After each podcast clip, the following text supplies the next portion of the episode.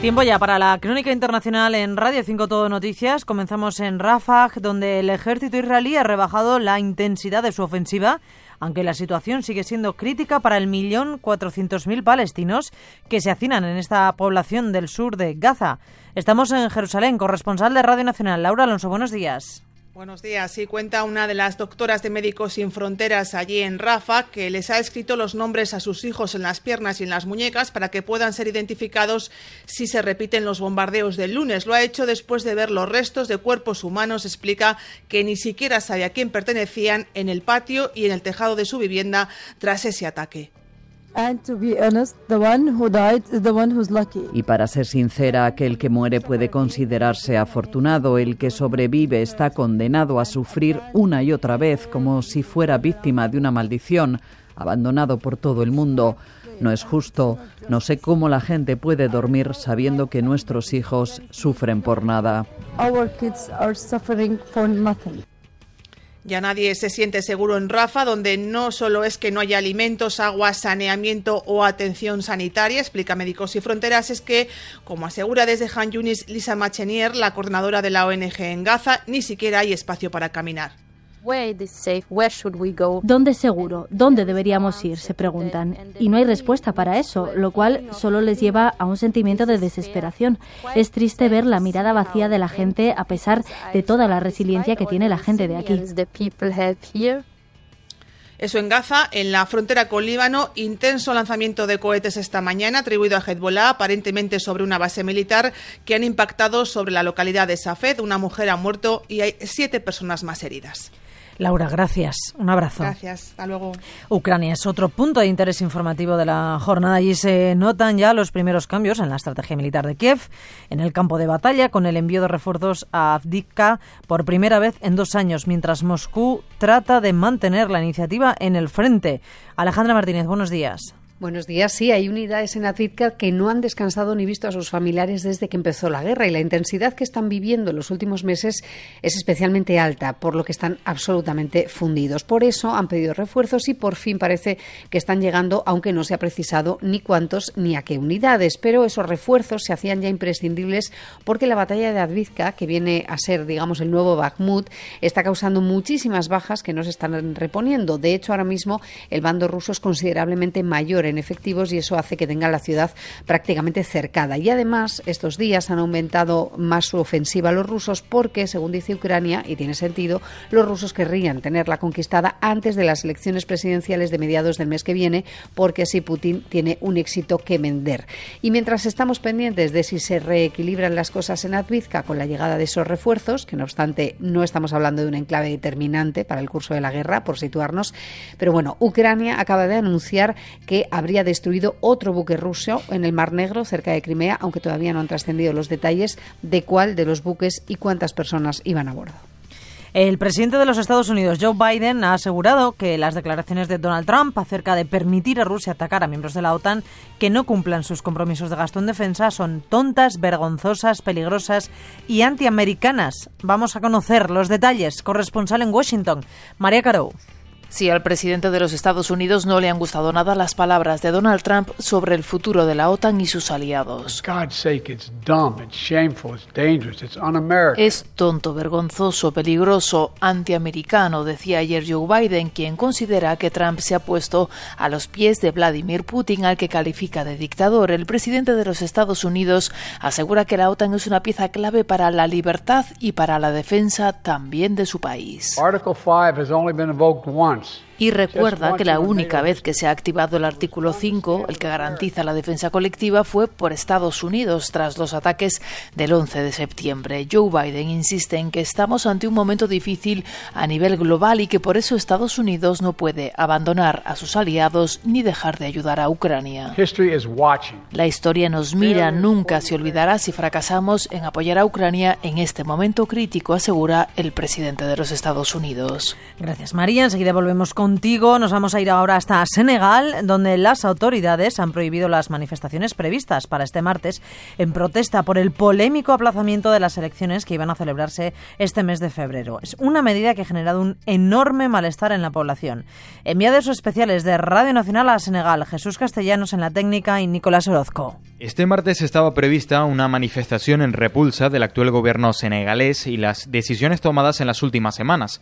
A pesar de no poder recorrer las calles de la capital senegalesa, en Dakar se pudo apreciar una gran presencia policial y muchos jóvenes que se mostraban indignados con la situación actual del país. La situación es muy avec le report des élections qui est un acte anticonstitucional. El retraso de las elecciones ha sido algo inconstitucional. Actualmente el presidente está generando caos en el país, nos decía uno de ellos. La mirada está puesta también en las universidades. La situación La situación de Senegal es deprimente. Los estudiantes llevamos casi siete meses sin poder ir a la universidad.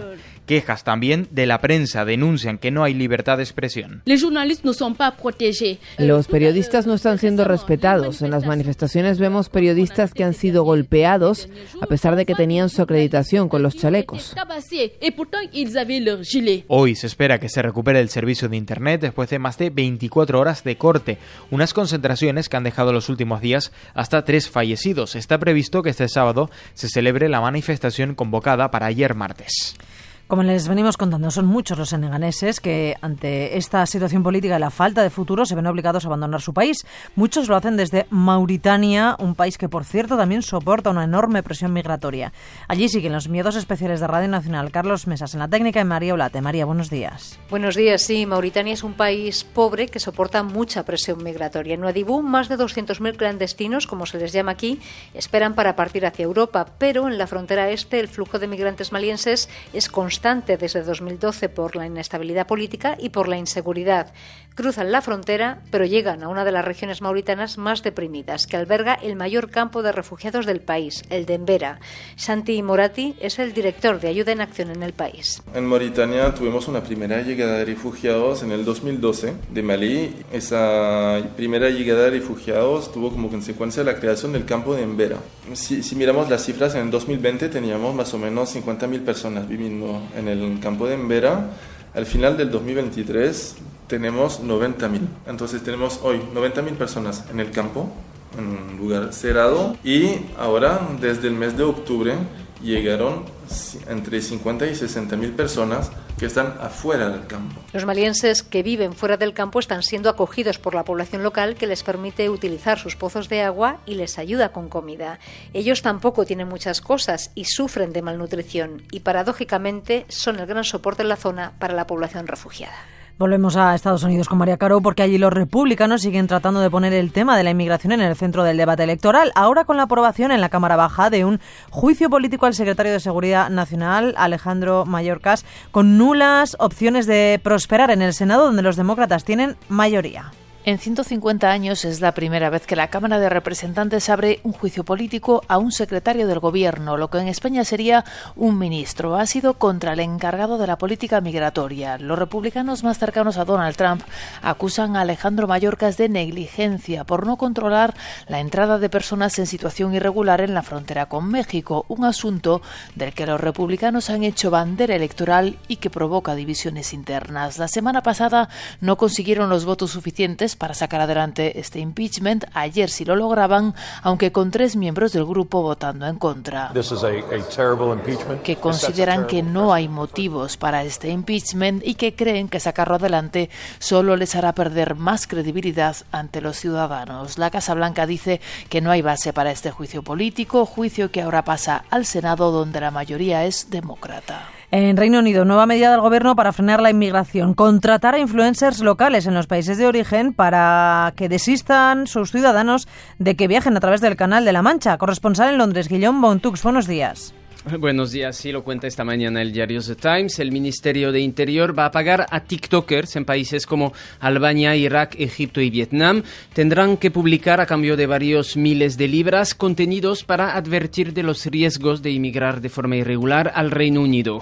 Videos, por ejemplo, sobre las nuevas leyes británicas contra la inmigración irregular, incluso sobre los riesgos de deportación a Ruanda, aunque en este caso el plan del Ejecutivo todavía no está funcionando. El perfil buscado por Londres, un influencer con decenas de miles de seguidores y mensajes destinados a los hombres jóvenes, los principales candidatos a salir del país.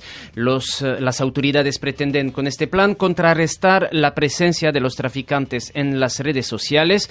La contratación de TikToker también le permitirá sortear su propia prohibición. El gobierno británico no permite a sus ministerios publicar contenidos en TikTok por cuestiones de seguridad relacionadas con la red social china. Y en Francia, el presidente Macron ha decidido no expulsar a los libreros instalados a las orillas del Sena durante los Juegos Olímpicos. Corresponsal Antonio Delgado, buenos días. Buenos días. El presidente de la Asociación de Libreros del Sena respiraba anoche aliviado.